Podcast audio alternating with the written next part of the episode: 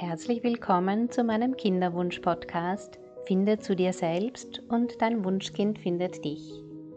Mein Name ist Bettina Rupp und ich begleite Frauen im Kinderwunsch auf den drei Ebenen Körper, Geist und Seele. Meine herzliche Einladung an alle Frauen, die sich ein Kind wünschen, ist, die Kinderwunschzeit als Reise zu sich selbst zu sehen. Und dazu möchte ich Impulse und Inspirationen geben. Wenn du erst ganz bei dir selbst bist, bist du entspannt, ganz in deiner Mitte und so kann dein Wunschkind dich finden. Hallo und herzlich willkommen zu meinem äh, Gespräch mit Margret Madejski. Margret Madejski ist Heilpraktikerin und forscht und arbeitet seit 28 Jahren auf diesem Gebiet unser Thema heute ist ähm, die Naturheilkunde im Kinderwunsch. Herzlich willkommen, liebe Margret. Guten Tag, hallo. Mein Name ist Bettina Rupp. Ich begleite Frauen im Kinderwunsch in zwei Schritten. Finde zu dir selbst und dein Wunschkind findet dich. Und ich habe im Vorfeld meine Kinderwunschmamas gefragt, ob es Fragen gibt und habe ganz, ganz viele ähm, Fragen bekommen. also, und die Margret hat ein wundervolles Buch geschrieben, das alternative Kinderwunschbuch. Da sind schon unzählige ähm, Fallbeispiele drinnen, ganz toll beschrieben. Also wer da tiefer eintauchen möchte, kann ich sehr empfehlen. Und ähm, Margret, du hast ein wirksames Programm entwickelt. Da würde mich jetzt interessieren, wie sieht das aus, dieses wirksame Programm? Es gibt kein wirksames Programm. Es gibt kein weil jede Frau ist individuell und jede Paarsituation ist individuell und das ist mhm. genau das. Ich komme mir in der Kinderwunschbehandlung eigentlich mehr wie so ein Detektiv vor oder eine Detektivin, die eben sucht, wo ist die Ursache und meistens sind es bei den Paaren, die jetzt schon ein bisschen länger warten, also länger ist jetzt länger als ein, zwei Jahre, dass der Nachwuchs kommt, drei verschiedene, vier verschiedene Ursachen, an denen man gleichzeitig angreifen muss. Und erst dann kann man ein Programm entwickeln, wenn man weiß, wenn man alle Ursachen kennt. Und es wird sehr viel in der Psyche gesucht, wo doch tatsächlich im Körper eventuell einfach auch gesucht werden sollte und behandelt werden sollte bei Kinderwunsch. Okay, das heißt, ähm, du empfiehlst auf jeden Fall ähm, eine persönliche Beratung, Betreuung. Also so, wenn die Frau jetzt merkt, dass sie zum Beispiel. Also wenn ich da jetzt ähm, auf meine Fragen gucke, Frauen, die keinen Eisprung haben, können, können die schon im Vorfeld was machen? Ja. Oder gibt es da schon? Ja. Also äh, für mich steht, bevor ich behandle oder bevor ich Empfehlungen ausspreche, eigentlich die Diagnose. Mhm. Und Frau jetzt zum Beispiel gar keinen Eisprung hat, dann schaue ich als erstes die Schilddrüsenwerte an. Mhm. Werden leider von Schulmedizinern meistens nicht so interpretiert, wie bei Kinderwunsch sie interpretiert werden müssten. Man sagt, dieser obergeordnete ähm, Wert, der Thyroidea stimulierende Hormonwert, das TSH, der sollte eben bei Kinderwunsch um die 1,0 herum sein, eher sogar drunter. Und die mhm. meisten Frauenärzte werden aber erst dann oder ähm, Hausärzte oder Internisten werden erst dann dienstlich und tun erst was, wenn der außerhalb der Normgrenze ist. Aber die Norm ist sehr weit, ich sage immer so groß wie ein Fußballfeld. Auch ähm, bleibt der Eisprung sehr oft aus, natürlich bei Stress, er bleibt aus bei vorzeitigen Wechseljahren, er bleibt aus, wenn die Frau zu alt ist, was nicht heißt, dass es aller Tage Abend ist. Aber ähm, wenn eine Frau über 40 keinen Eisprung mehr hat, das ist halt auch ein natürlicher Prozess, wo man massiv anregen muss. Und sehr häufig ist der ausbleibende Eisprung auch ursächlich beim PCO-Syndrom zu finden, also beim polyzystischen Ovarialsyndrom. Also aller Anfang ist die Diagnose.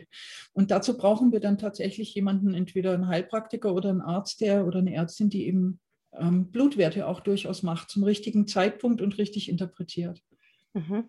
Wenn, wenn du sagst, die Schilddrüse, wie, kann, wie könnte man die Schilddrüse unterstützen oder ihr Gutes tun oder sie in Harmonie bringen? Oh, das ist eine sehr weite Frage, weil ähm, die Harmonie der Schilddrüse hängt vom Stress ab. Sie äh, verwaltet den Stress mit der Nebenniere zusammen im Prinzip. Und ich erlebe halt viele Frauen, die im Berufsleben derart verstrickt sind in ihre Verpflichtungsnetze, dass sie da gar nicht rauskommen aus dem Stressmodus. Und Stress ist pures Gift fürs Hormonsystem. Den kann man nicht einfach so abstellen. Ähm, Im Stress braucht man halt bestimmte ähm, Nahrungsergänzungsmittel oder Vitamine vermehrt, zum Beispiel Vitamin C ist äh, ganz wichtig bei Stress. Das ist zwar nicht primär fruchtbarkeitssteigernd, aber die Hypophyse, die obere Hirnanhangsdrüse, die jetzt alle anderen Hormone mitreguliert, ähm, ist das reichste Vitamin C-Organ im Körper. Also von daher um die Hormonbalance gut zu halten, muss man sich einfach schon mal auch gesund ernähren und reichlich Vitamin C zuführen. Wenn ich den, äh, die Frage mit der Schilddrüse kurz noch beantworten darf, was immer gut ist für die Schilddrüse, ist Selen. Und das kann man zuführen mit zum Beispiel drei bis vier Paranüssen pro Tag indem man einfach Paranüsse isst. Überhaupt meine Kollegin, die Christine Baumann, die eben auch ähm, sich mit Ernährung und so weiter beschäftigt, die sagt immer eine Handvoll Nüsse, da hat man ganz viel Mineralstoffe und Spurenelemente und so weiter drin. Aber speziell für die Schilddrüsengesundheit ist es die Paranuss. Und was wir auch noch wissen sollten, ist, dass in unserem Trinkwasser meistens sehr viel Nitrat drin ist und Nitrat stört die Jodverwertung. Auch Veganismus stört die Jodverwertung, weil ähm, wenn ich jetzt nur ausschließlich Soja zum Beispiel esse, dann kann es sein, dass ich einfach die Schilddrüsengesundheit auch von der Ernährungsseite her negativ beeinflusse. Mhm. Ist leider so. Ja, okay.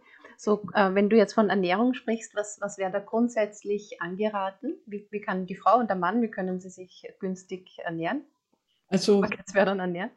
Ich meine, die allgemeinen Gesundheitsrichtlinien kennen wir regional, saisonal, vorwiegend vegetarisch, also so viel Gemüse, wie es nur geht, aus vor allem Bioanbau, damit man nicht Pestizide in den Körper reinzieht, weil die wiederum machen unfruchtbar und Pestizide machen auch vor allem den Mann unfruchtbar. Ähm, das Wichtigste finde ich, ist, dass man für die Fruchtbarkeit fruchtbare Nahrung isst. Also mhm. Das heißt, dass das Korn, was wir essen, die Getreidekörner, dass die selber auch wieder fruchtbar sind. Mhm. Weil wir haben ja oftmals zum Beispiel auch Korn, unser Brot, wenn man das in einem Billigladen kauft, dann kann es das sein, dass diese Körner, die verarbeitet werden, selber gar keine, ähm, keine Pflanze hervorbringen können, dass die steril sind. Ja. Und ja. das halte ich für wichtig. Ganz viel fruchtbare Nahrung, die selber viele Früchte trägt und tragen kann.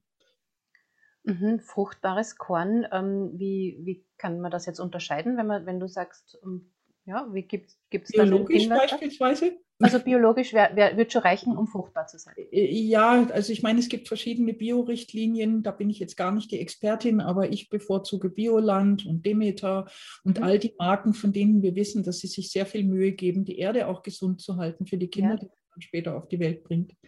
Ja. So grundsätzlich als ähm, noch weitere Fruchtbarkeitstipps außerhalb der Ernährung, hättest du da noch Tipps? Den Mann anschauen, weil um, die Hauptursache für ähm, unerfüllten Kinderwunsch sind schlechte Spermiogramme inzwischen. Mhm. Und mhm. ich höre es von vielen Frauen, dass sie sagen, ach, ich habe ja Zysten oder ich habe ja gerade die Pille genommen und an mir liegt es. Die Frauen suchen immer die Schuld an sich selbst und die Frauenärztinnen und Frauenärzte, die haben sehr oft Scheuklappen auf, nicht immer, und schauen halt die Frau an und sagen, oh, da ist ja ein PMS mit Brustspannen, klar, da ist ein Geldkörpermangel. Also die Frau wird pathologisiert beim Kinderwunsch. Ja. Und irgendwas finde auch ich bei jeder Frau, wo ich sage, ah, da ist eine hormonelle Disbalance, die behandelt werden muss. Aber in Wahrheit ist die Hauptursache, ähm, die hauptsächliche Einzelursache bei Kinderwunsch, der unerfüllt ist, ist ein schlechtes Spermiogramm. Und da sollte man zeitnah draufkommen. Das heißt, den Mann zum Urologen zu schicken, ist das Beste für die Fruchtbarkeit der Frau. okay. Und ähm, was kann der Mann dann in dem Fall? Also bei ihm wahrscheinlich die Ernährung auch. Und was, was könnte er dann machen, wenn er ein schlechtes Spermiogramm hat? Wenn man ein schlechtes Spermiogramm hat, dann geht es wieder von vorne los, dann muss man nach der Ursache suchen. Das kann mhm. natürlich, Hodenkrampfader wird unterschiedlich bewertet. Natürlich kann auch eine Mumpsorchitis in der Vergangenheit, wenn der Hoden eine Entzündung hatte, nach Mumps beispielsweise in der Jugend eine Rolle spielen. Das ist aber alles Urologe, Androloge, also die Männerärzte müssen da drüber gucken. Und ansonsten sind Umweltgifte natürlich ein Hauptfaktor für die zunehmend schlechte Spermaqualität. Also sehr wichtig ist, dass man die Spermiogramme nicht nicht einfach so nimmt, wie sie kommentiert werden, sondern dass man weiß, ähm, sehr oft sind zum Beispiel in den Spermiogrammen steht drin Normalformen. Normalformen mehr als 4 Prozent. Und ich erkläre immer den Männern, die dann zum Beispiel 5 Prozent Normalformen haben, diese Formel in Form von Autos. Stellen Sie sich vor, ähm, es sind 100 Autos auf der Autobahn. Nur fünf Autos bei 5 Prozent Normalformen haben TÜV. Alle anderen eiern auf drei Rädern rum und mit denen können wir nicht Start machen. Mit denen geht diese Meisterleistung der Befruchtung nicht. Was auch eine sehr große Rolle spielt beim männlichen ähm, Spermiogramm ist ganz einfach die ähm, Keimbelastung. Viele Männer haben eventuell eine unspezifische Prostatitis und wissen das gar nicht. Deswegen schlechtes Spermiogramm ist erstmal die Aufforderung wieder zu gucken, warum ist es schlecht? Hat er vielleicht auch ein Hormondefizit? Ich habe auch Fälle, wo zu wenig Testosteron zum Beispiel da ist. Mhm. Oder die Schilddrüsenhormone ähm, auch beim Mann nicht so gut sind. Mhm. Ja. Wenn er zu wenig Testosteron hat, höre ich auch, auch oft. Was, was gibt es da naturheilkundlich? Es gibt sehr viele Pflanzen, die Testosteron antriggern und, und die Bildung fördern. Die Brennnessel steht da ganz vorne dran. Da hat der Madaus schon in den äh, 1960er Jahren, meine ich, ähm, Untersuchungen gemacht und festgestellt, dass in den männlichen Blüten von der männlichen Brennnessel, also in den männlichen Blüten der Brennnessel, dass da testosteronartige Substanzen drin sind. Also ähm, Testosteron kann man auch homöopathisch versuchen zu behandeln. Ich denke, die Brennnessel ist mal die unverfänglichste. Füttern wir den Mann wie ein Zuchthengst einfach mit Brennnesselsamen. wie im Stall genauso, genau. Mhm. Ja. Und, und ich habe gelesen, wärmendes oder scharfes ist auch, kann auch das Testosteron anregen. Ist das ja, ich, ich habe mal eine Freundin, die nach äh, Marokko gereist ist, gefragt, ähm, kannst du mir bitte Fruchtbarkeit steigernde Pflanzen mitbringen und auf den Markt gehen und direkt fragen. Und äh, da meinte sie, ich hätte dir alle Gewürze mitbringen können, weil die haben gesagt, Chili, äh, Chili ist, macht lustig, macht scharf quasi, erwärmt halt den Unterleib. Und ähm, Ingwer, egal was, Zimt, ähm, aber das ist ganz unterschiedlich. Also alle erwärmenden Gewürze sind interessant vor dem Eisprung, für die Frau auch ja. zu erwärmen. Ja. Aber ab dem Moment, wo sie schwanger ist, soll sie mit den Schadstoffen eben durchaus vorsichtig sein. Okay, also das wollte ich jetzt gerade fragen, wenn, wenn beim Mann die Testosteronproduktion angeregt wird durch Scharfes, die, für die Frau wäre es auch günstig in dem Fall, aber halt nur im ersten, in der ersten Zyklushälfte. Mhm. Ja. Mhm. mhm. Also nur in der ersten, in der zweiten Zykluswoche, wenn der Eisprung vorbereitet wird, da müssen wir vielleicht auch auf Rohkost und sowas verzichten und mehr okay. erwärmende und warme Speisen und erwärmende und erhitzende Gewürze zuführen. Das wichtigste Gewürz für die Fruchtbarkeit ist sicher auch der Safran. Safran mhm. macht die Spermien flinker, ist eine Hochzeitspflanze, also ein Hochzeitsgewürz und macht Frauen lustig, was, glaube ich, für die Empfängnis auch zuträglicher ist, als wenn man jetzt auf irgendeinen Computer draufschaut und sagt, heute fruchtbar, jetzt muss ich dieses Programm runterziehen. Und der Safran ist euphorisierend, aphrodisierend und stimmungsaufhellend. Also Kochen mit Safran, bis es einem aus den Ohren wieder rausquillt. okay, also das, das ähm, in kochter Form ist das auch in Ordnung. Man muss das ja, in Reisspeisen ja. überall reintun, Currygerichte, Suppen, ja. Smoothies. Okay, Smoothies, also diese roten Blüten in die Smoothies rein. Ja, die ähm, kann man im Bioladen, im Reformhaus, überall in Apotheken, in Kräuterläden bekommt man es. Es gibt auch im Internet World of Saffron.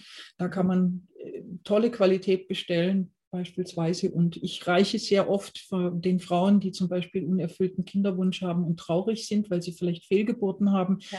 Äh, hinter sich haben, dann äh, reiche ich Ihnen sehr gerne, weil Paracelsus hat gesagt, Safran ist die beste Pflanze gegen die Trauer, Safran-Tee. Dazu nimmt man einfach vier, fünf Safranfäden und überbrüht den mit ein bisschen Wasser. Das muss nicht viel sein, so reicht so, was ich hier jetzt im Glas habe, beispielsweise so einfach 50 oder 80 Milliliter heiß überbrühen, auf Trinkwärme abkühlen lassen, umrühren, fertig trinken ein, zwei Glas am Tag, dann ist man besser drauf und die Spermien werden flinker, die Trauer wird schneller abgebaut. Aber Trauer und Unfruchtbarkeit ist eine Sache für sich, da sollte man wirklich Traumaarbeit machen. Also ja. zu Traumatherapeuten gehen und diese Fehlgeburten vielleicht und Verlustereignisse, die man erlebt hat, professionell abarbeiten lassen. Ja.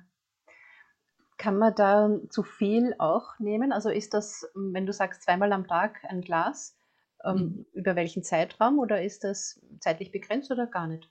Das ist ein Gewürz, das dürfen wir jeden Tag in die Speisen tun, da spricht gar nichts dagegen. Die Menge macht es aus. Äh, zwei Gramm sollte man jetzt nicht nehmen, weil das wäre jetzt das, was man so auf einen Teelöffel draufhäufen kann, das sind zwei Gramm und ab da beginnt eigentlich so richtig die Giftwirkung vom Safran, der ähm, auch tödlich sein kann. Es soll einen Todesfall geben, Tod durch Totlachen. Ich habe ihn nicht nachrecherchiert, aber mit unseren vier bis fünf Safranfäden zweimal am Tag machen wir gar nichts falsch. Nein, auch nicht in der Schwangerschaft. Okay.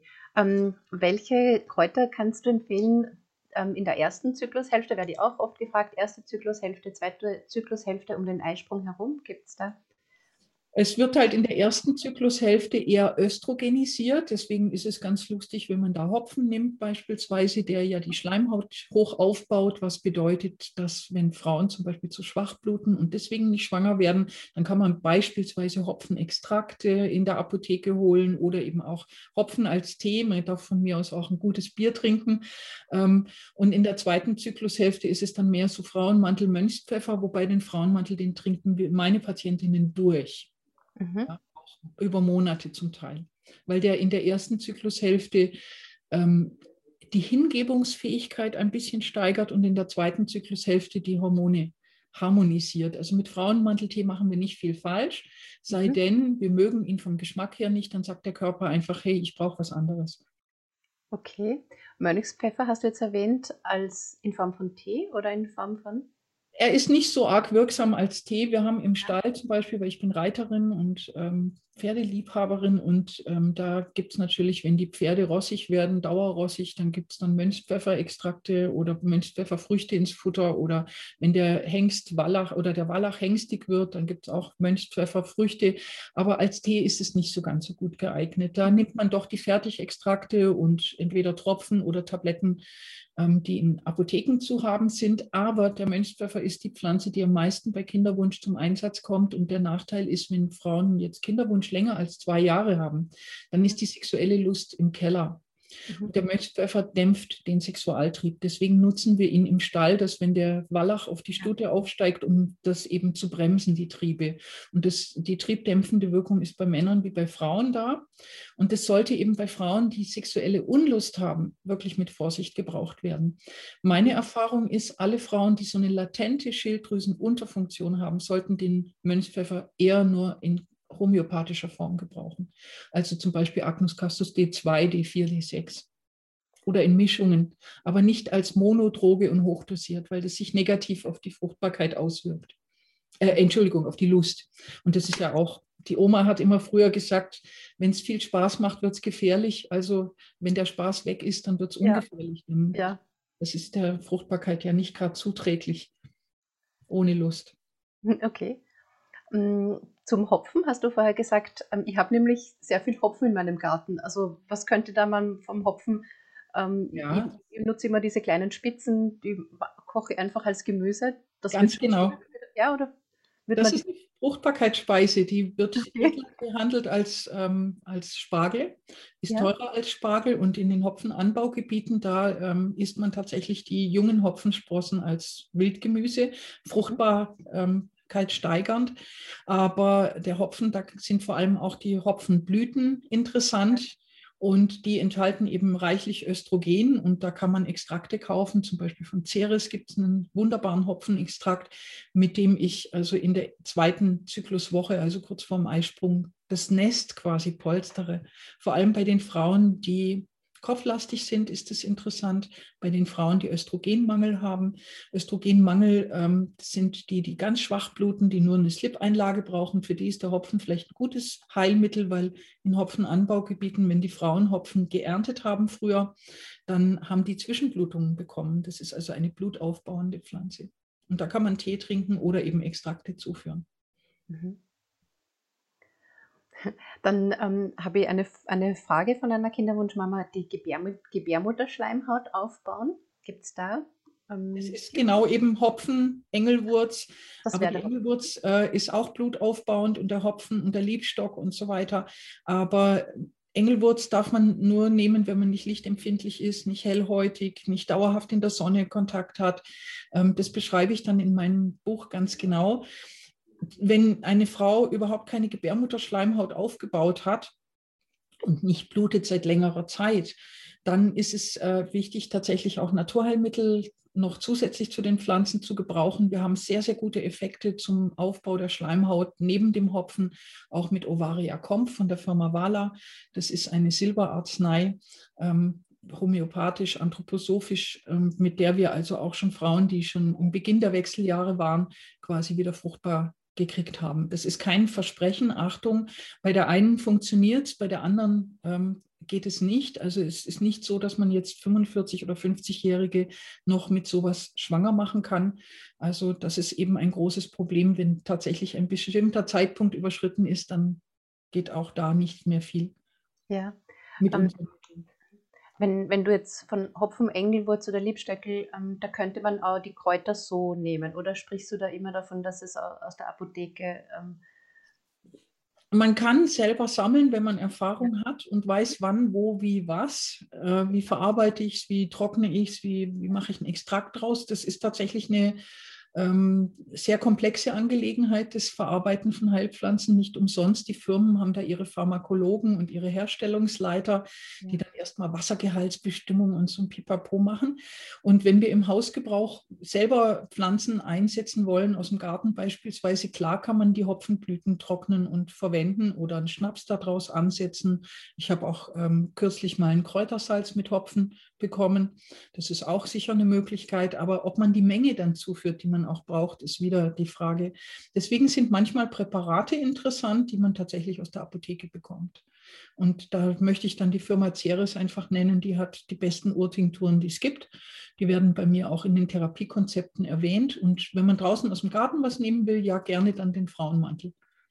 Ja, okay. Ähm, Tinktur, da ist, ist das immer mit Alkohol oder das sind alkoholhaltige Extrakte und da sind leider die Kinderwunschpatientinnen, jetzt sage ich es mal gerade raus, ein bisschen hysterisch, dass sie sagen, uh, ich könnte ja befruchtet worden sein, aber ähm, man muss einfach auch ähm, realistisch sein. Ein Glas Apfelsaft liefert mehr Alkohol als zweimal 20 Tropfen einer Tinktur.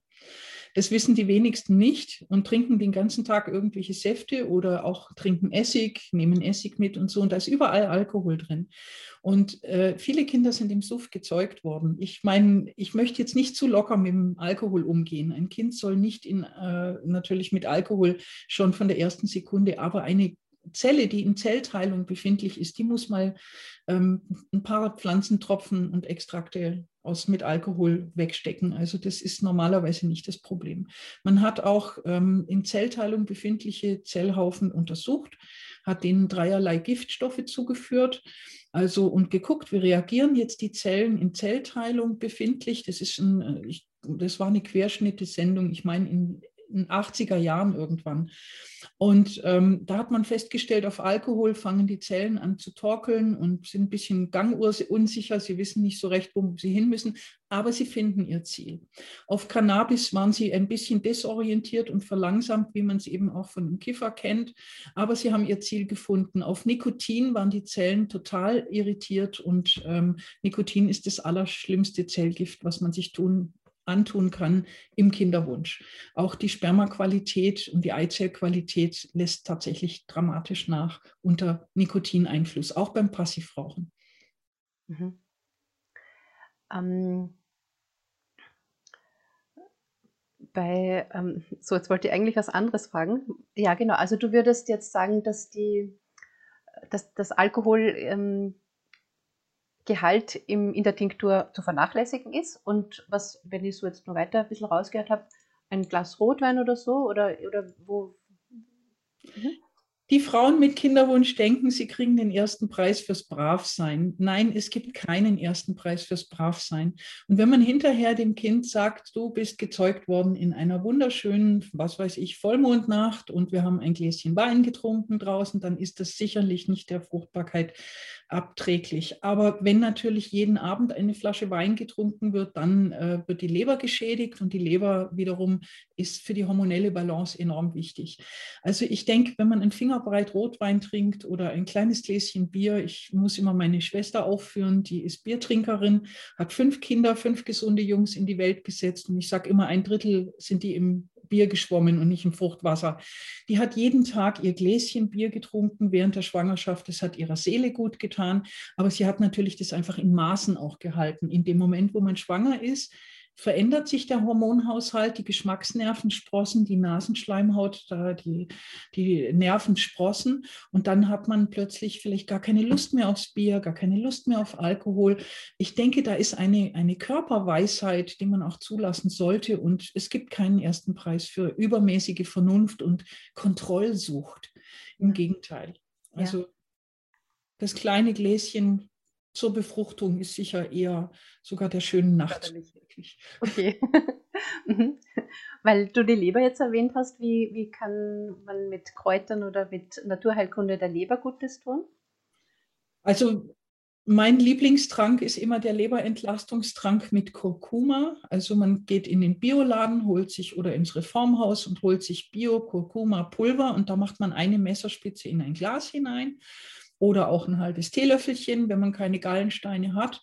Kurkuma ist ein Multitalent und dann wird das heiß übergossen. Man tut noch Zitronensaft hineinpressen, eine halbe Zitrone kommt noch hinein und ein Teelöffelchen Ahornsirup. Wenn man möchte, kann man die Bioverfügbarkeit von dem Wirkstoff Kurkumin steigern, indem man noch eine Prise schwarzen Pfeffer dazu tut und insgesamt 150 bis 200 Milliliter abgekochtes Wasser, also eine Messerspitze bis ein halbes Teelöffelchen Bio-Kurkuma-Pulver, ein Teelöffel Ahornsirup, der Saft von einer halben Bio-Zitrone Zitrone frisch gepresst und 150 bis 200 Milliliter abgekochtes Wasser, eventuell die Prise schwarzen Pfeffer. Und diesen Trank, den ähm, reiche ich allen, die was für ihre Leber tun wollen. Da braucht man gar keine Tablette und nichts kaufen, sondern man hat es im Gewürzregal und ähm, das ist völlig bedenkenlos und mit sowas kann man auch schwanger werden und also es ist auf jeden Fall für die Hormonbalance sehr gut, das zum Beispiel nach der Antibabypille zu machen, um die Leber wieder ein bisschen zu stärken. Mhm. Täglich würdest du das auch empfehlen? Ja. Ohne ähm, zeitlichem Rahmen? Bis der Körper sagt, oh, jetzt mag ich es nicht mehr. Okay. Das mache ich zum Beispiel auch viel mit Migränepatientinnen oder ja. wenn jemand sehr erschöpft ist, dann kriegt er diesen Trank von mir übers, übergebraten. Ähm, ich verlange immer, dass man es wenigstens mal probiert, weil wenn es einem schmeckt, dann sagt der Körper auch vielleicht nach acht Wochen, jetzt mag ich nicht mehr. Ja. Und ähm, ist das egal wann, äh, nüchtern oder mit vollem Magen oder wann morgens, abends, mittags, wurscht. Kein erster Preis fürs Bravsein. Okay. Rausfinden, wann mag ich es, wann kann ich es integrieren in den Alltag ja. und wann brauche ich es. Ja, aber bis zu täglich und längerfristig, sogar langfristig und dauerhaft. Okay. Im Moment, wo man schwanger ist, wird man natürlich solche Gewürze, eventuell wie schwarzer Pfeffer und auch Kurkuma, nur noch in Maßen gebrauchen. Mhm. Okay. Ähm, bei Stress, also außer zu entspannen, gibt es da was, was ähm, empfehlenswertes aus der Naturheilkunde? Die Nebennierenstärken ist nicht ganz uninteressant. Wenn man keine Allergikerin ist, dann kann man zum Beispiel ein Tässchen Beifußtee trinken. Der Beifuß ist eine nebennierenstärkende Pflanze, die wieder neue Kraft gibt. Der Vitamin C-Gehalt ähm, unserer Nahrung sollte also schon verdoppelt, verdreifacht, verzehnfacht werden, je nach Stress. Vitamin C ist wirklich reines Doping. Eine der Vitamin C-reichsten Pflanzen in der heimischen Flora ist der Sanddorn. Der mhm. enthält auch gleichzeitig Vitamin A und das ist für Haut und Schleimhaut sehr gut. Also sprich für Endometriose-Patientinnen wäre auch der Sanddorn sehr interessant. Und bei Stress kann man natürlich immer auch was für die Nieren tun. Zum Beispiel auch Fußbäder machen ist eine interessante Sache. Und es gibt auch Pflanzen, die die Nebennieren sehr stark auffüllen an Energie. Das ist ja in der TCM, sagt man vor allem, das ist das Meer der Energie. Und also die Nieren, Nebennieren. Und das ist zum Beispiel die Rosenwurz, ist eine der ganz großen Pflanzen für die Nebennieren. Wenn man jetzt mal sagt, ich habe so eine Doppelt- und Dreifachbelastung. Okay, Rosenwurz in Form von Da gibt es auch wieder Extrakte, die man sich besorgen ja. kann. Und jede Apotheke wird eine Rosenwurz-Arznei vorrätig haben. Zum Beispiel von, von Logis gibt es das Rhodiologes, was man morgens einnimmt. Das ist vor allem interessant für die Patientinnen, die zum Beispiel um 4 Uhr morgens aufwachen und sagen, wo ist das Hamsterrad? Ich muss jetzt weiter mhm. rödeln.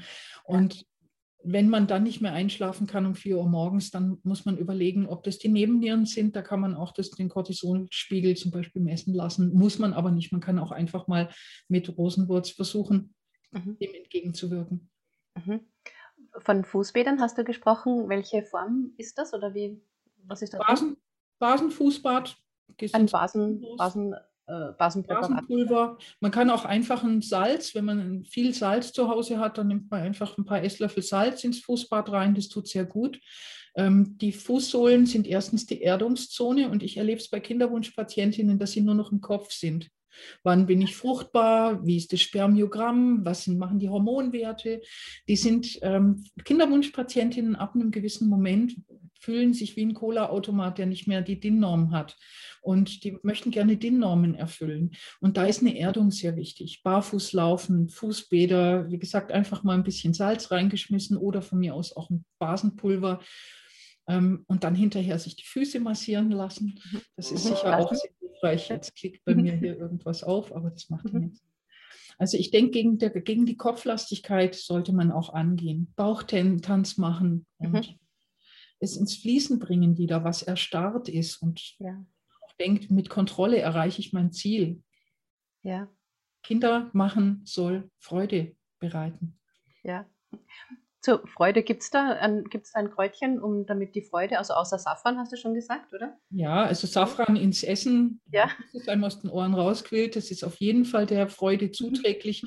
Aber es gibt auch Damiana-Blätter zum Beispiel in Kräuterläden und in der Apotheke, die sind mild aphrodisierend, also steigern wirklich die Lust, fördern die Durchblutung im Unterleib und sind für Mann und Frau gleichermaßen sehr wertvoll. Da kann man sich zum Beispiel Damiana-Blätter, die kann man rauchen, räuchern, als Extrakt herstellen und eben als Tee trinken. Aber wenn man einen aphrodisierenden Effekt haben möchte, also dass die Lust gesteigert wird, dann muss man wirklich auch ergänzend zu den Pflanzen das erstmal jeden Tag trinken, also wirklich längerfristig eine, ein oder zwei Tassen davon oder Tabletten.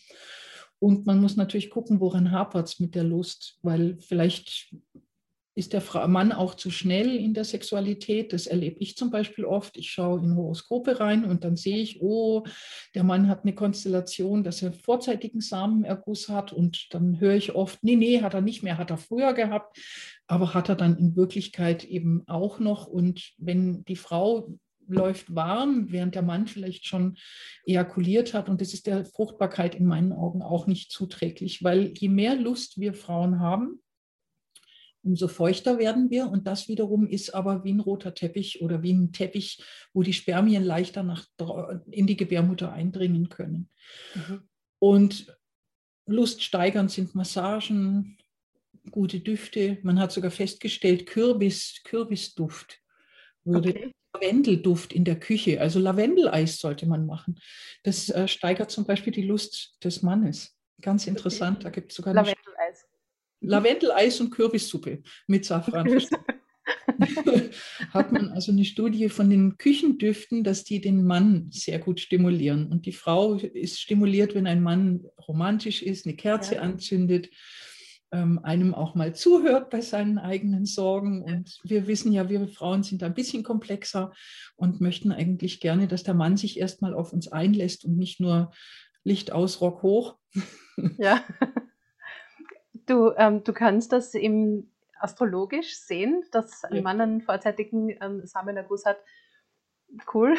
Was, was kann man da machen? Kann man da überhaupt was machen, wenn er sogar in seinem Astrologiebild? Die besten Männer, also Astrologie ist jetzt, das sprengt den Rahmen, aber für die, ja.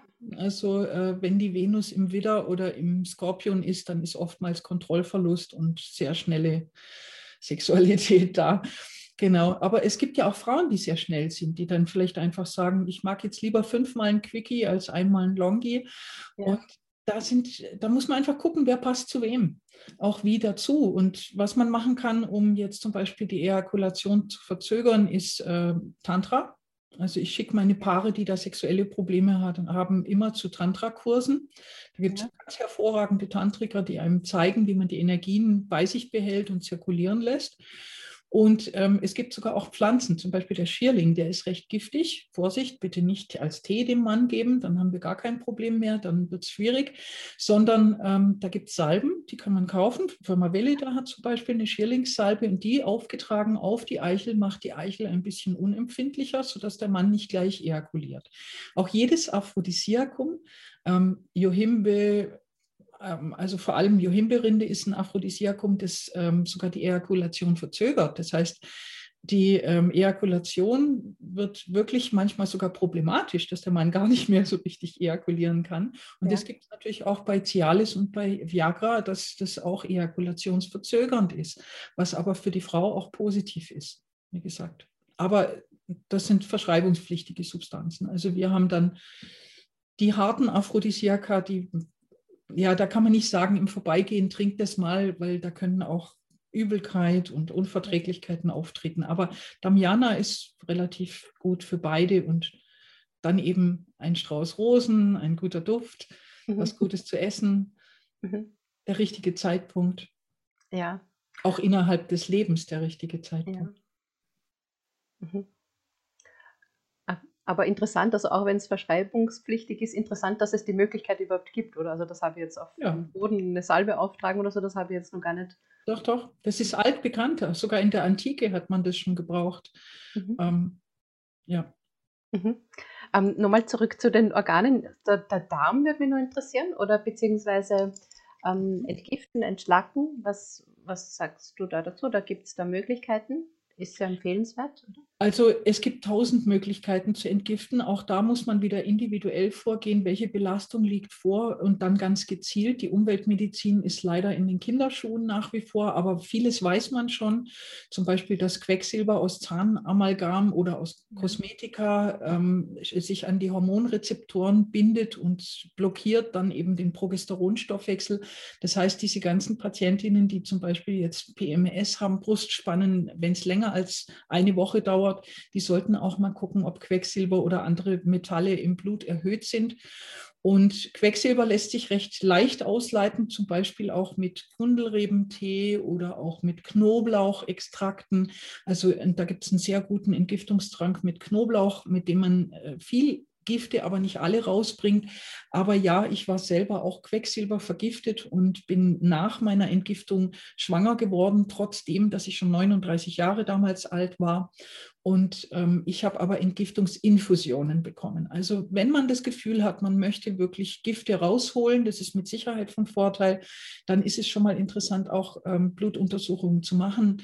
Aber die Metalle sind nur die eine Schiene und die kann man sehr leicht rausholen, indem man schwitzt und pieselt. Ein mhm. extrem ausleitendes Entgiftungsmittel ist zum Beispiel der Liebstock, das Magikraut. Mhm. Das ist sehr stark harntreibend und die Ausscheidungsrate von Quecksilber steigt schon drastisch unter solchen harntreibenden Maßnahmen. Die Frau muss trinken und pieseln und trinken und pieseln. Dann hat sie schon viel getan. Ich habe ja Entgiftungskuren auch deswegen aufgeführt, aber ein einfacher Trank zum Entgiften ist auch der Knoblauchtrank. Ein, zwei Knoblauchzehen, fein zerkleinert, fein zerschnitten beispielsweise. Wieder den Saft von einer halben Zitrone dazu tun. Wieder ein Teelöffelchen Honig oder Ahornsirup und wieder 150 Milliliter bis 200 Milliliter abgekochtes, trinkwarmes Wasser. Und diesen Trank jeden Tag mal einmal ein Glas trinken, vielleicht über sechs Wochen, dann hat man unglaublich viel rausgeholt, zumindest ist die Spitze vom Eisberg weg. Und der Weg ist dann vielleicht frei gewaschen für die Hormonrezeptoren, dass die befreit sind von vielen Giftstoffen. Aber mhm. Weichmacher und sowas, das ist eine Sache, da muss man dann vielleicht auch tatsächlich ähm, Leber, Niere, Lymphe. Also Entgiftung ist sehr komplex. Da muss man auf vielen Ebenen arbeiten und am besten individuell auch das zusammenstellen lassen. Okay, also wenn du sagst, Entgiftung ist sehr komplex, das heißt, man müsste da vorher anschauen lassen und dann individuell ähm, was zusammenstellen. Ja, aber sowas wie den Knoblauchtrank, das kann man, kann man auch so machen oder auch ganz reichlich Liebstock mit hineintun in die Speisen. Ganz viel entgiften mit Suppen hat Paracelsus empfohlen. Wir können schon sehr viel machen. Die ja. Gründonnerstagssuppe ist eine Entgiftungssuppe beispielsweise. Also die Volksmedizin hat da einiges auf Lager, was sehr, sehr wirksam ist am Ende. Ja. Okay, also das könnt, könnte die Frau im Vor Vorfeld schon machen. Mhm. Nur wenn sie dann merkt, dass es, ähm, oder wenn sie den Verdacht hat oder das Gefühl, dass da gröbere Belastungen sind, dann begleiten lassen. Pestizide zum Beispiel oder Weichmacher, die müssen natürlich eventuell noch mal ganz viel gezielter umgehen, äh, angegangen werden. Das weiß man, wenn man zum Beispiel neben dem Maisfeld gewohnt hat direkt. Dann hat man auf jeden Fall eine Pestizidbelastung. Oder wenn man mitten in, auf dem Land aufgewachsen ist, mitten in den Mais- und Getreidefeldern, äh, dann ist meistens auch das Grundwasser von Kindheit an schon belastet gewesen. Mhm. Also die Belastungen sind individuell und die Entgiftungswege ja. leider auch. Ja. ja, aber sehr, sehr interessant. Und man kann sich aber schon ein bisschen ähm, auf so die eigene, auf das eigene, auf die eigene Intuition verlassen oder sich da führen lassen. Der Körper wird da schon ähm, Zeichen und Signale geben, wenn man da hellhörig ist dafür. Ich sage immer zu meinen Patientinnen, wenn ich die bei Kinderwunsch zum Beispiel frage, was sagt denn Ihr Körper, wo ist denn Ihr Schwachpunkt? Was meinen Sie denn? Weil eine Patientin oder eine Frau oder auch ein Paar, die jetzt ein Jahr oder zwei oder drei, das Maximum waren bei mir in der Praxis 17 Jahre Kinderwunsch haben, die denken ganz viel nach und die haben irgendwann, wissen die auch, das ist, weil ich noch zu Hause wohne und die Schwiegermutter ja. mir jeden Tag auf die Pelle rückt. Das ist, weil ich zu viel Stress habe. Die meisten wissen zumindest ein oder zwei Störfaktoren selber zu identifizieren.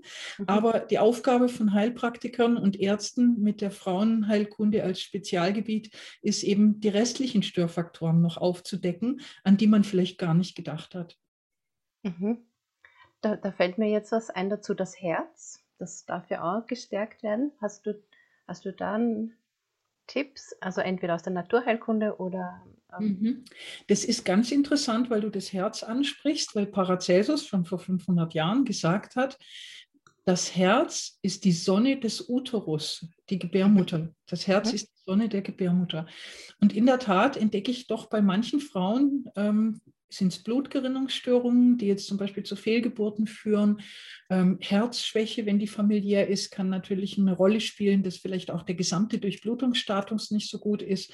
Und je nachdem, bei Niederblutdruck ist vielleicht der Rosmarin interessant. Generell bei Herzthemen sollte man an den Weißdorn denken. Aber ja, ich stehe der Schulmedizin nicht im Weg, dass mal ein EKG gemacht wird und, und mal geschaut wird, äh, was ist denn, was liegt überhaupt vor. Aber der Weißdorn ist halt die Pflanze Nummer eins fürs Herz der Weißdorn in ja. Form von Tee kann man trinken. Weißdorn, Tee, Blättern, Blättern aus den Blüten, aus den Blättern? Blätter, ja. Aus den Blättern.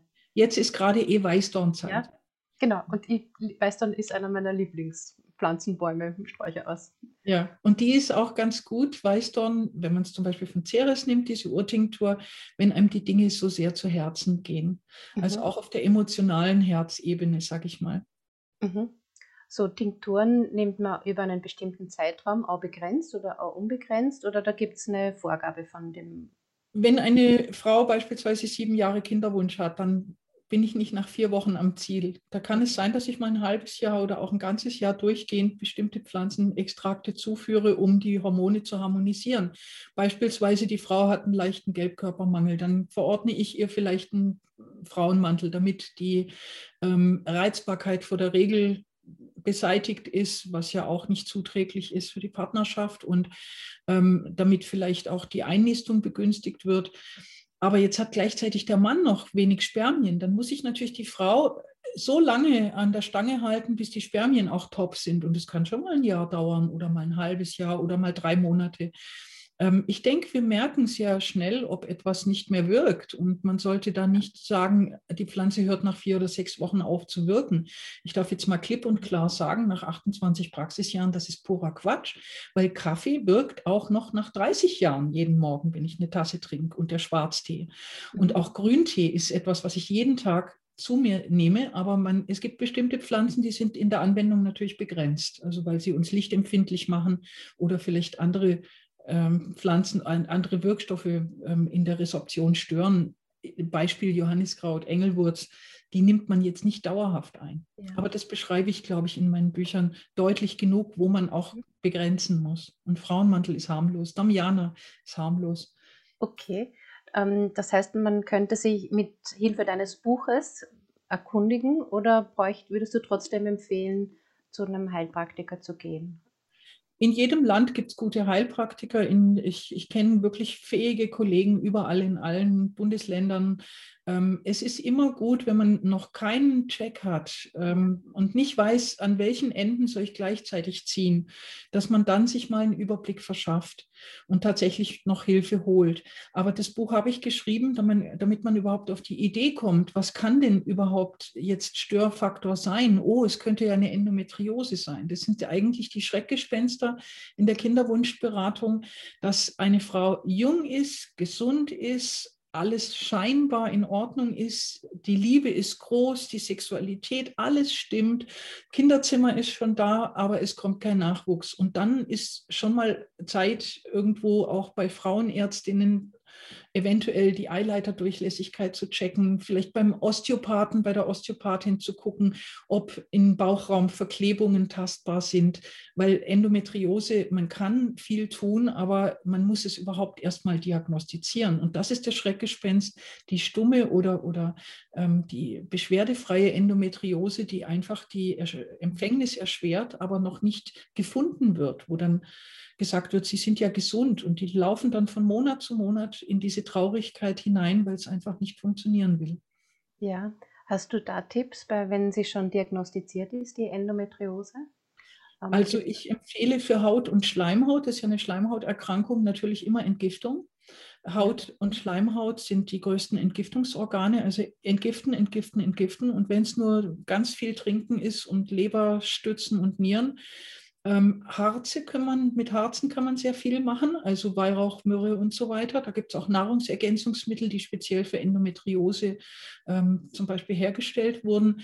Man kann die Eileiterdurchlässigkeit erst prüfen und dann muss man sie aber trotzdem noch steigern, zum Beispiel mit Hustensäften, mhm. ganz. Weil alles verflüssigt äh, mit Hustensäften, aber da nehme ich natürlich lieber ein Efeu oder eine Schlüsselblume als Hustenextrakt, als jetzt ähm, zum Beispiel einen schulmedizinischen Hustenextrakt, wo ich viele Nebenwirkungen noch gleichzeitig habe. Also während dem Eisprung Hustenmittel und ähm, es gibt sehr viele Tipps, aber man muss immer ganz individuell auch da vorgehen, weil auch die Endometriose ganz verschiedene Stadien und Erkrankungsintensitäten hat. Und manchmal ist eine große Endometriose, was weiß ich, eine, faustgroße Zyste nicht so schlimm, wie wenn kleine punktförmige Verklebungen im Bauchraum sind. Also das erste ist mal ähm, Osteopathie und gucken, ist überhaupt eine Verklebung da und dann kann man mit Pflanzen wie zum Beispiel eben auch Herzgespann ist bekannt. Da gibt es also Herzgespannkraut kann man sich besorgen. Das senkt auch die Entzündungsfähigkeit ab. Frauenmantel, Herzgespann. Mhm. Kann man als Tee trinken. Aber mhm. es ist, ich würde gerne was nennen und sagen, so, und dann ist das Problem gelöst. Aber ähm, das, das ist bei Endometriose, bei PCO, bei Zysten, da sollte man tatsächlich vielleicht noch therapeutische Hilfe holen.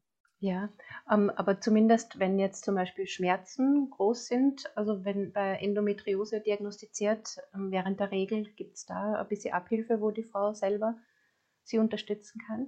Wir haben gute Effekte mit Frauenmantel.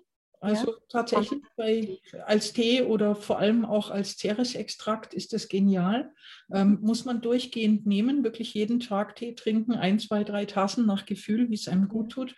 Oder eben auch die Ceres-Extrakte durchgehend nehmen. Ich sage immer zweimal täglich sechs bis sieben Tropfen. Und ähm, das lindert schon sehr viel, aber die Osteopathie lindert auch. Also da ist wirklich eine regelmäßige Arbeit Osteopathie, weil oftmals ist der Schmerz auch zurückzuführen auf Narbenzug nach Operation oder Verklebungen oder eben auch auf den Beckenschiefstand. Und manuelle Therapien helfen viel. Was auch viel hilft, ist insgesamt für die Fruchtbarkeit zum Beispiel Bauchtanz oder so. Ja. Und einfach weich werden im Becken. Mhm. Einfach ist es nicht, aber das wäre das Ziel. Ja, wenn man es weiß, wie es geht, ist es einfach. Wenn man meistens, wenn man drinnen steckt, ist es meistens nicht so einfach. Aber ja, ähm, ja Wege, Wege gibt es auf jeden Fall. Was, ähm, was erwartet eine Frau, wenn sie zu dir kommt? Was kann sie erwarten oder wie? Dass wie? sie ausgequetscht wird wie eine Zitrone. Das heißt also, ich will genau wissen, wie sie blutet, ob das mhm. Blut klumpig ist, weil daran am klumpigen Blut erkenne ich oftmals schon, dass ein leichter Progesteronmangel Thema ist und der wiederum, solange der besteht, haben wir Einnistungsprobleme. Ich will auf jeden Fall die Blutwerte haben, am liebsten im Verlauf, zum Beispiel die Schilddrüsenwerte, weil 25 Prozent der Kinderwunschpaare, die keinen Erfolg haben, haben Schilddrüsenprobleme und zwar sowohl die Männer als auch die Frauen. Ja. Ich will den Prolaktinwert bestimmt haben, ähm, weil Prolaktin mit der Eizellreifung in Verbindung steht. Also ich verlange schon auch diagnostisch einiges. Die haben dann auch richtig einen Zettel mit Hausaufgaben, wo ich hinschreibe, jetzt gehen wir zum Osteopathen, jetzt gehen wir dorthin, jetzt gehen wir dahin. Und wenn eine Frau halt mehrere Fehlgeburten hatte und äh, dann muss sie manchmal auf eine Odyssee sich einlassen, dass sie äh, die Blutgerinnung checken lässt, weil viele Ärzte sagen, ach, zwei Fehlgeburten ist doch keine Fehlgeburt, das nehmen wir doch nicht ernst. Aber das sind richtige Todesfälle im Bauchraum und Blutgerinnungsstörungen nehmen zu. Und da will ich eine anständige Blutgerinnungsuntersuchung. Da ich kein Blut nehme und nicht untersuche, ähm, ist es für manche dann, dass sie wirklich erstmal sich die Hacken wund laufen, bis sie jemanden finden, der bereit ist, diese Untersuchung zu machen. Aber man hat nach zwei bis drei Fehlgeburten unbedingt auf der Ecke zu suchen. Die nehmen immer mehr zu, die Blutgerinnungsstörungen. Ja, Viele Frauen gehen in Kinderwunschkliniken. Mhm.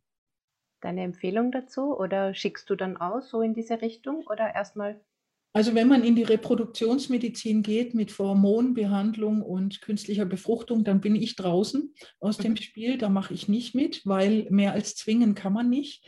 Das ja. heißt also, ähm, da haben wir eine erhöhte Fehlgeburtsrate. Da haben wir, also das ist keineswegs so, dass eine Baby-Take-Home-Rate ähm, gleich aussagt, ich gehe da hin und dann nehme ich ein Baby mit nach Haus. Das ist eine Traumatisierung, auf die man sich einlässt. Das ist teilweise wie im Science Fiction. Leider bin ich inzwischen zu alt. Ich hätte gerne mal selber recherchiert in diesen Kinderwunschzentren, aber ich kriege da so Horrorgeschichten äh, von meinen Patientinnen erzählt, dass da so äh, Trennwände zwischen den Patientinnen bei der Eizellentnahme und so weiter, dass sie da also wirklich wie in der Legebatterie zum Teilweise aufgereiht sind.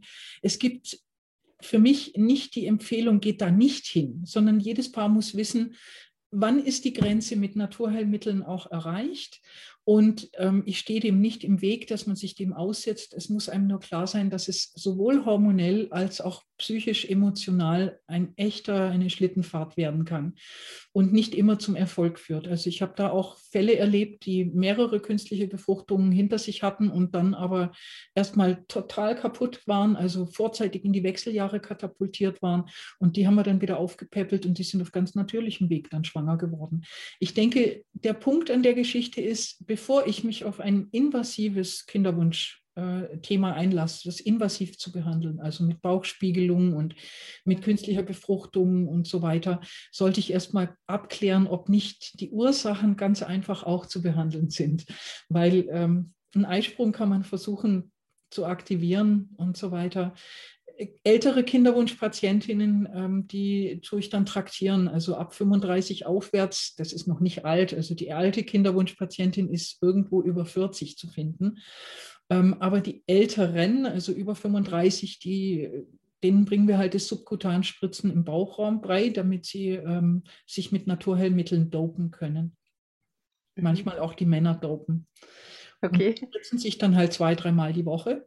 Und damit haben wir dann gute Chancen. Aber klar, die Chancen hängen immer im individuellen Fall von allen Faktoren ab. Ja, mhm, genau. Also es ist eine komplexe Geschichte mhm. und ja, deswegen kann ich da nicht sagen, das ist ein Schema, nach dem man vorgeht. Ja, ist eh klar. Also, wenn Frauen zu dir kommen, dann werden sie mal ausgequetscht wie eine Zitrone, hast du gesagt. Genau. Dann kriegen sie ihre Hausübungen. Und welchen, also kann man natürlich auch nicht so sagen, aber welchen Raum oder welchen Zeitrahmen würdest du, mhm. also sollte sie von Anfang an vielleicht so ein bisschen ähm, gönnen? Je jünger die Frau, umso ungeduldiger. Das heißt also, da habe ich tatsächlich, da habe ich den Drang, sehr schnell eventuell eine Bauchspiegelung zu machen, nach drei Monaten, nach sechs Monaten, nach einem Jahr, weil sonst ist die in der künstlichen Befruchtung drin. Und ähm, ja, also je jünger, umso ungeduldiger. Ich erlebe das bei Frauen unter 30, dass die einen Kontrollzwang haben und denken, warum kriegt meine Freundin ein Kind und ich nicht? Und ähm, das ist natürlich eher auch ein Fall, ja, wo man vielleicht massiver gegensteuert. Und die Frau über 40, da muss ich natürlich auch mit Spritzen sagen, jetzt machen wir ein, eine Deadline. Wenn wir jetzt in einem halben Jahr oder so nicht vorwärts kommen, dann müssen andere Methoden und andere, vielleicht auch andere Kollegen befragt werden. Ich habe auch zum Teil eine Hellsichtige an der Hand, wo ich sage, jetzt sehe ich was. Ich sage immer bei der Behandlung, ich komme mir vor wie Reiten mit vier Zügeln. Und wenn ich nur drei Zügel in der Hand habe, dann gebe ich den Kontakt zu der Hellsichtigen und die soll noch mal gucken, ob sie Blockaden sieht. Und dann okay. sieht vielleicht, der Bauchraum ist zu dunkel, der Bauchraum ist zu kalt. Zuerst muss der Job gewechselt werden und so weiter. Also da gibt es ganz komplexe Vorgehensweisen. Super, das klingt sehr interessant. Mhm ja, es ist auch jeden Tag aufs Neue spannend, was dann rauskommt dabei. Mhm. Ja, vielen herzlichen Dank, liebe Margret. Habe ich noch irgendwas vergessen? Ich glaube, wir haben relativ alles. Liebe Kinderwunschpaare, lasst euch den Spaß nicht durch den Kinderwunsch verderben. Man soll sich wirklich immer darauf besinnen, dass, warum man eigentlich ein Kind möchte. Ja. Und ein Kind ist ein Geschenk der Götter und da muss man auch Raum im eigenen Leben und in der Seele dafür schaffen. Und wenn man alles nur kontrollieren will, ab dem Moment, wo man ein Kind hat, ist nichts mehr in Kontrolle. Genau. und das sollte man vorher bei der Kinderwunschbehandlung auch schon machen und wieder Vergnügen, tanzen, gemeinsam Freude haben, Dinge tun, vielleicht auch erst mal einen Hund anschaffen und dann den Kinderwunsch fortführen. Ja, oder sich mal die Kinder von der Schwester oder von der Tante ausleihen, damit man mal weiß, auf was man sich da einlässt. Ja. okay, ich habe gesprochen. Vielen Dank für die Einladung. Hab, Herzlichen Dank. einige Kinderwunschpatientinnen, dass sie wissen, es gibt so viele Naturheilmittel und Natur, natürliche Wege. Nicht für jeden, aber für viele. Ja, schön, schön. Herzlichen Dank für deine Inspirationen und deine vielen Informationen. Dankeschön. Und euch lieben Dank fürs Zuhören und alles Liebe. Wenn du dir ein Kind wünschst und mit Leichtigkeit und Zuversicht schwanger werden möchtest, dann melde dich gerne bei mir. Das Erstgespräch ist kostenlos. Du kannst dir einen Termin auf meiner Seite www.ichselbstsein.at buchen. Ich mache den ganzen Tag nichts anderes, als Frauen dabei zu helfen, schwanger zu werden. Das ist meine größte Freude und meine Berufung. Und ich würde mich sehr freuen, wenn ich auch dir helfen darf, dein Baby bald in deinen Armen zu halten. Wir hören uns in der nächsten Episode. Alles Liebe.